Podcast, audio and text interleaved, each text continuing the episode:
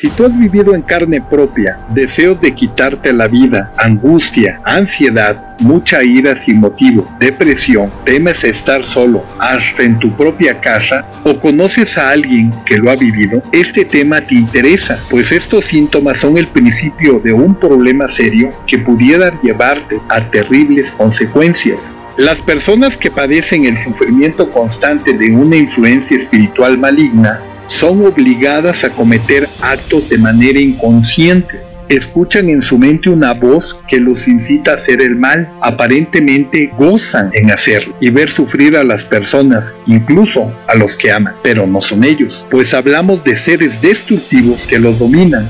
Antes de comenzar con el tema, te recomiendo escuches los podcasts previos Ataduras del Pecado y Ataduras demoníacas para que esta enseñanza sea más comprensible.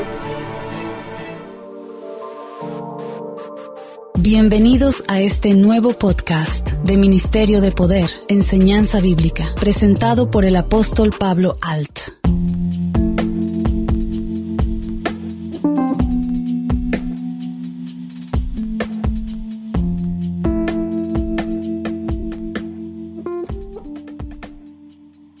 Mi nombre es Pablo Alt, fundador de Ministerio de Poder. Hoy hablaremos de posesiones demoníacas. Cuando fui misionero, tengo la dicha de haber recorrido gran parte de Norte, Centro y Sudamérica. En mi caminar me encontré con gente hermosa, llena de fe, y tuve muchas batallas con brujos, santeros, chamanes, mucho satanismo, algunos muy poderosos y respetados en sus comunidades. Estas personas hoy predican a Jesucristo y son usados por Dios ya que muchos fueron liberados solo por el poder del Espíritu Santo. En estos tiempos existe mucha confusión, por esto mismo hemos realizado este estudio pero te recomiendo que pongas mucha atención en cómo se manifiestan estos espíritus malignos. Para las personas que no son cristianas y para que se entienda mejor una liberación es como un exorcismo. La diferencia es que el exorcismo es un rito con un método desarrollado por la Iglesia Católica quien lo autoriza y designa a ciertas personas en específico para realizarlo. Sin embargo, las personas que son exorcizadas no siempre quedan libres y en muchos casos lo llevan a la muerte, tanto quien lo intenta como el poseído, como se ha presentado en la pantalla grande basado en historias de hechos reales, mientras que una liberación real es guiada por el Espíritu Santo, donde es Él mismo quien la ministra a las personas mediante el clamor del que intercede por fe y amor a nuestro Señor Jesucristo. Es una guerra espiritual donde está de por medio el alma de la persona, donde son atormentadas por espíritus malignos. Ahora, ¿son los demonios reales? La mayoría de las gentes pone a los demonios en la misma categoría que los fantasmas, los duendes, los zombies, y existen cientos de películas que la gente ve por el morbo, donde se clasifican como ficción o fantasía, pero las personas que lo viven y son atormentadas saben que es real. Si usted cree que existe Dios, no lo puede tomar como algo a la ligera. Pero ¿qué significa demonio etimológicamente? La palabra demonio es un término de origen griego, deriva de la palabra palabra daimon, que significa ser sobrenatural o espíritu. Al igual que el significado bíblico se refiere a espíritus, seres malignos que son liderados por el diablo. Ellos trabajan a través de inducir avaricia, codicia, envidia, gula, ira, lujuria y pereza. Nuestro Señor Jesucristo pasó mucho tiempo expulsándolos de aquellos atormentados. El ministerio de Jesucristo es una realidad, es el centro de la fe cristiana, así que no podemos simplemente tratar de pensar que son fantasías o que no son reales, ya que en su mensaje y sacrificio está la salvación. En el Evangelio de Marcos 5 relata la ocasión cuando Jesús se encontró con un hombre que estaba poseído por un demonio. Jesús le habla y el demonio le responde. Incluso dice su nombre. Este tipo de encuentros no es raro en los Evangelios cuando leemos acerca de todo lo que hizo nuestro Señor Jesucristo. Entonces, ¿son los demonios reales? La respuesta es sí. La escritura indica con claridad que en verdad existen. Lo más significativo entonces será que veamos lo que dice la Biblia acerca de la naturaleza y las acciones de estas criaturas. Con mucha frecuencia leemos en el Nuevo Testamento espíritu inmundo. Los seres inmundos andan buscando de alguien que tenga vida para meterse en ellos y quitarles parte de esa esencia de vida. También es cierto que los espíritus inmundos son seres malignos, pero eso es evidente. El acto mismo de poseer a una persona y subvertir su voluntad es un acto intensamente maligno. Pero ¿de dónde vinieron los demonios? Sabemos que Dios creó a los ángeles antes de crear a los seres humanos. Vemos que Satanás no siempre fue malo. Dios creó a Satanás y todo lo que Dios creó era bueno y perfecto. En Ezequiel 28 describe cómo era Satanás al principio. Era increíblemente bello, pero él causó una rebelión celestial contra Dios. Se ensoberbeció. Lo que realmente es significativo es que Satanás era simplemente uno más de muchas creaciones. En Judas 6 describe cómo los ángeles caídos apetecieron a mujeres de los hombres, descendieron sobre el monte Hermón y cometieron adulterio con las hijas de los hombres. Entendemos que el adulterio se dio entre hijos de Dios con humanos. Ahí encontramos que dice que no guardaron su dignidad, sino que abandonaron su propia morada. Entendemos que sedujeron a las mujeres también en Apocalipsis 12 dice, que Satanás guió un tercio de ángeles en una rebelión contra Dios. Estos seres se convierten en los espíritus inmundos que vemos en el Nuevo Testamento. En varios pasajes del Nuevo Testamento, el diablo es mencionado como el príncipe de los demonios, lo cual indica una posición de liderazgo entre ellos. Sabemos que Satanás se opone a toda la creación de Dios y a sus planes en todo momento. También odia apasionadamente a la humanidad. Por eso vemos al diablo y otros demonios atacan a las personas, ya que tienen como meta hacer todo lo contrario a lo establecido por Dios, pero de manera engañosa. Lo que significa es que Satanás y sus demonios fueron derrotados inicialmente al desterrarlos del cielo y por segunda ocasión por la muerte y resurrección de nuestro Señor Jesucristo. Y la tercera vez serán derrotados otra vez de manera definitiva cuando regrese nuestro Señor Jesucristo. En ese momento todos los que servimos a Dios, estemos vivos o no, festejaremos con Él en esta nueva victoria. En Apocalipsis 20 también relata que Satanás será arrojado al lago de fuego. Por lo tanto, es todo lo contrario a la visión popular de que Satanás gobierne el infierno. Él mismo será arrojado al infierno, donde experimentará su tormento eterno. Los demonios no quieren ir ahí ni disfrutan ahí su existencia, y ciertamente no serán los que atormenten a la gente a la eternidad. Por ignorancia la gente representa al diablo como el que porta el fuego, pero la palabra habla que ahí será el tormento en el fuego mismo. Recordemos que el diablo no es creador y sí imitador. Entonces, conforme amamos entendiendo lo que la Biblia dice acerca de los demonios, debemos reconocer que están llenos de maldad debemos de tomarlo en serio, pero también sabemos que Dios tiene el control sobre ellos. Todavía deben de responder ante Dios y Él los juzgará. La gente por ignorancia piensa que el diablo es enemigo de Dios y no es así. Es el enemigo mayor del hombre, al que quiere matar, robar y destruir. Mientras Satanás y sus demonios luchan con todo lo que tienen, ya que este ser maligno ataca los 365 días del año y no descansa. La posesión demoníaca es un fenómeno real. La respuesta en la Biblia describe la posesión como un fenómeno que puede afectar a una persona, llegando hasta privarle de su propia libertad de su cuerpo. La Biblia habla de varios ejemplos de personas que fueron poseídas o influenciadas por demonios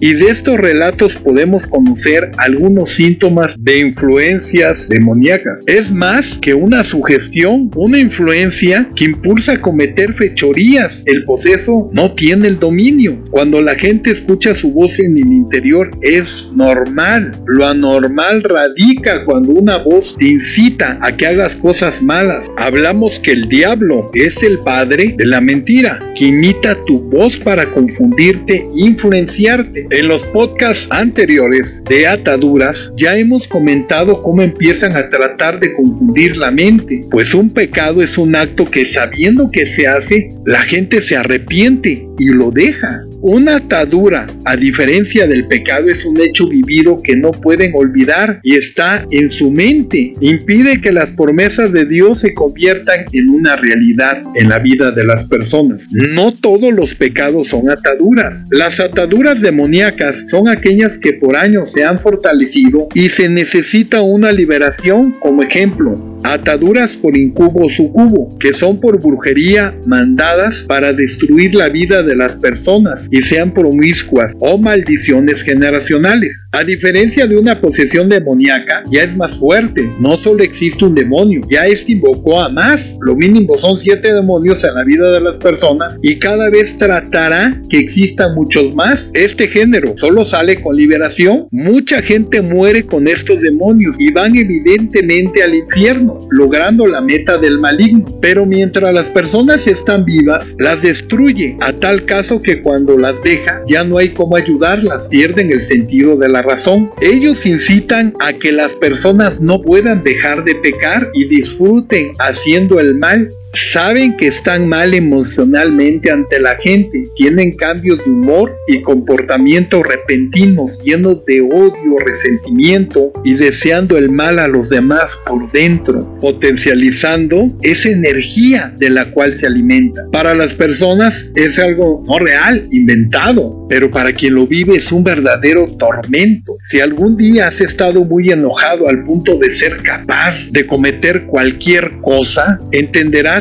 esa fuerza negativa que has experimentado. Eso lo alimenta, esa ira, ese odio, ese resentimiento. A continuación mencionaremos algunos síntomas que denotan si hay algo que ataque a una persona. Alteraciones electromagnéticas en aparatos, ruidos o cambios frecuentes. Estar callado, oír voces a lo lejos como murmullos. Movimientos en la casa, en las noches, ruido de trastes, aparición y desaparición de objetos Puede ser la cartera, las llaves que aparecen en otro lugar. Emociones no propias de las personas. Excitación repentina, muchos odios, ganas de llorar de la nada, ruidos y pasos en la madrugada. Sentir que lo observan, experimentando escalofríos y mucha angustia, acompañada de ataques de ansiedad. Despertar a las 3 de la mañana sin aparente motivo alguno. Olores muy apestosos, fétidos, de repente, que así como llegan van. Mucho cansancio, agotador. Puedes dormir todo el día, pero no descansas y te sientes deprimido. Algunas personas me comentan, es que sentí que se me subió el muerto. O sueños húmedos, movimientos en la cama, sientes que alguien se sienta o te mueve la cama o vibra, sombras en la casa, verse al espejo y ver otras caras. O al tomar una simple foto, salen cosas raras en la foto, como destellos, luces, manchas. Sentir que te vibra el cuerpo en las noches y así un sinnúmero de experimentos anormales. ¿Será que es algo psicológico todo esto? El doctor Richard Gallagher es un psiquiatra certificado por la Junta estadounidense. Es profesor de psiquiatría en Nueva York en Medical College y también miembro del cuerpo docente del Instituto Psiquiátrico de la Universidad de Columbia, donde se formó como analista y se formó en psiquiatría en la Universidad de Yale. Ha escrito mucho y dado muchas charlas, incluso en televisión, radio y documentales sobre el tema de posesión diabólica. El psiquiatra Gallagher presenció más de 100 exorcismos o liberaciones. Él entendió que los demonios atrofian la mente y se alimentan de las vidas, dejando cautivas sus almas. También está la licenciada en psicología Rita Cabezas, autora de varios libros, entre ellos Desenmascarando demonios que acechan detrás de los síntomas psicológicos, ha ayudado a cientos de personas a salir de estas posesiones. Hay muchos más psicólogos y psiquiatras que se dan cuenta que el diablo existe y ataca la vida de las personas para destruirlas. Las personas que les gusta el ocultismo, la brujería, tienden a realizar varias prácticas de lectura de cartas limpias o en santería. Encontramos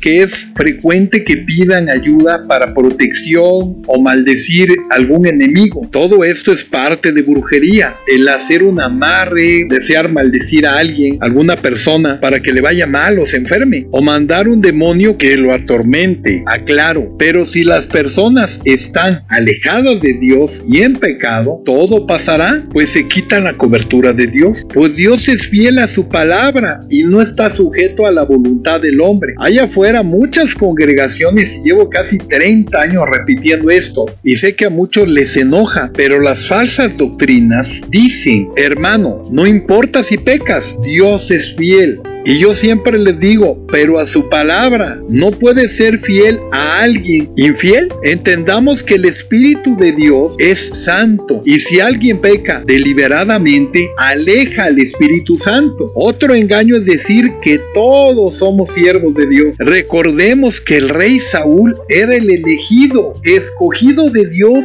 y se alejó. ¿Y qué dice la palabra? Que llegaba un demonio y lo atormentaba. Entendamos que el que no está bien con Dios, Dios está alejado de él. De esto se agarra el diablo para causar daño. Pero a la gente que vive en un autoengaño donde cree estar bien, cada día se alejan más y más. Aún en día conozco a varios pseudo cristianos que no van a la iglesia a escuchar la palabra de Dios, que solo quieren oír alabanzas y convivir con los demás volviéndose en clubes sociales, como lo decía nuestro querido hermano Gigi Ávila. No viven la palabra de Dios, no la viven. En 1 Corintios 10 dice, así que el que piense estar firme, mire que no caiga. Hoy en día usted puede ver cuántas cosas nos ofrece el mundo. Los jóvenes imitan modas, costumbres de artistas y buscan todo para tener una identidad con el deseo de ser aceptados en la sociedad. El problema es que admiran a gente equivocada. Nuestra juventud está alejada de Dios. Los invito hermanos a que investiguen, busquen en la red. Hay cientos de casos donde jóvenes ya alcoholizados por medio de escuchar alguna canción reciben la orden de matar. En la mayoría es la frase, el diablo me lo ordenó. Pues los mensajes subliminales que se usan en canciones son terribles. La mayoría de asesinatos seriales recibían la orden y esto causaba una gran excitación el matar y destruir. Estas personas resentidas abrieron puertas a lo malo. El problema es más grande de lo que se piensa. Actualmente estamos en un momento donde la gente ha dejado de creer en Dios y la falsa libertad sexual que promueve realmente es una verdadera esclavitud hacia los demonios. El problema es que muchos jóvenes adoptan este tipo de propuestas, imitan esta falsa libertad abriendo puertas a una posesión. Sexualmente ataca por medio de incubos o sucubos, que son quienes incitan a las personas a tocarse, hasta abrir puertas, ver pornografía poco a poco. Astutamente va creciendo más grande este tipo de prácticas en ellos. Sus mentes están, como dice la escritura, corrompidas, que se ven de distinta manera conforme a su naturaleza. El diablo también es imitador y da falsas señales. Pero mira, si eres joven, escucha bien esto, ponga atención. Dios jamás te dirá que te drogues, que robes, que te prostituyas, que traiciones y mucho menos que mates, ya que Jesucristo vino a dar vida y vida en abundancia. No se te olvide, en liberaciones vemos cómo se transforman las personas en sus rostros cuando existe una posesión, levitan, hablan en varias voces. Si una persona no está en santidad o no tiene plena fe en nuestro Señor Jesucristo, toma el riesgo de ser también poseída. He conocido casos donde las personas que quisieron ayudar murieron en el intento. También existen falsas liberaciones hechas por gente que manipulan las emociones de las personas. Conozco a muchos pseudopastores que lo hacen. Las verdaderas liberaciones son fuertes. En estas es donde el Espíritu Santo desciende para desterrar a esos demonios del cuerpo atormentado. Existen enfermedades en el cuerpo y no todas son demonios. Mencionaremos algunas enfermedades ya cuando la gente tiene una posesión. Provocan dolencias físicas como incapacidad para hablar, síntomas epilépticos, ceguera, mudez, sordera, fuerza sobrehumana, comportamiento autodestructivo, causa confusión y locura. Cabe mencionar que después de la liberación las personas sanan de toda dolencia física, pues el espíritu Santo llega con tanto poder que destierra todo lo malo de ese cuerpo. Las posesiones malignas también afectan la personalidad, como el caso de Judas, que convivió con Jesús, comió con él, Cristo lo amaba y aún así lo traicionó. En la Biblia habla de mentes reprobadas. ¿Te has dado cuenta cuando las personas traicionan? Gente que has ayudado a cambio de nada y aún así se van y hablan mal de ti, traicionan tu confianza. Tú te puedes sentir mal, pero ellos no te traicionaron a ti. Ellos estaban en una dejación. La dejación es cuando una persona, aunque convive contigo, no escucha y todo lo que digas no le importa. Así sean los mejores consejos, no los tomará en cuenta. Es el primer paso a la posesión, pues ya no escuchan a nadie. Hablar de Dios es molesto para ellos. Escuchar alabanzas la rechazan. Hemos ministrado a muchas personas que para el mundo son famosos artistas, actores, cantantes conocidos internacionalmente. Para la gente, ellos ven que lo tienen todo, tienen dinero, fama, casas, lujos, etc.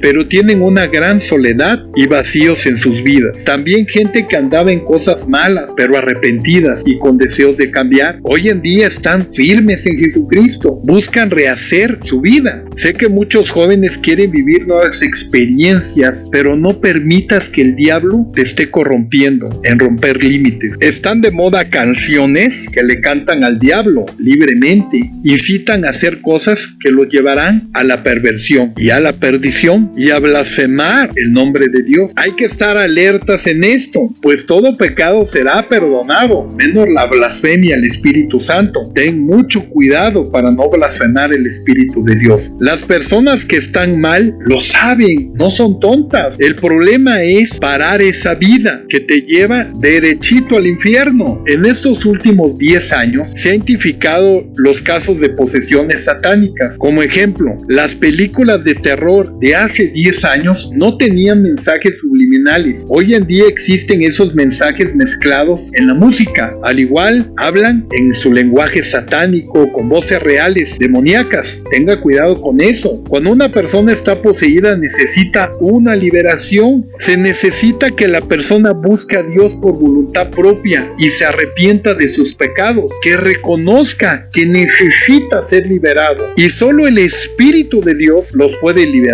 Si leemos la Biblia en el libro de Job, entendemos que Dios nos pone a prueba. De nosotros depende el pedir a Dios una oportunidad y siendo este el caso, aunque Satanás crea que está alcanzando sus propios propósitos, realmente está cumpliendo los buenos propósitos de Dios. Algunas personas se sienten atraídas por el ocultismo, por lo que éste promueve dominio a sus enemigos, poder. Esto es poco inteligente y antibíblico. Si nosotros leemos en la Biblia la armadura de Dios y dependemos de su fuerza, de nuestro Padre, como está escrito en Efesios 6, no tenemos nada que temer de la fuerza del mal, porque Dios gobierna sobre ella. Y nos dice, por lo tanto, hermanos míos, fortaleceos en el Señor y en el poder de su fuerza, vestidos de toda armadura de Dios para que podáis estar firmes contra las acechanzas del diablo, porque no tenemos lucha contra sangre y carne, sino contra principados, contra potestades, contra los gobernadores de las tinieblas de este siglo, contra huestes espirituales de maldad de las regiones celestes. Por tanto, tomad toda la armadura de Dios para que podáis resistir en el día malo y habiendo acabado todo estar firmes. Estad pues firmes, ceñidos de vuestros lomos con la verdad y vestidos con la coraza de justicia. Esto quiere decir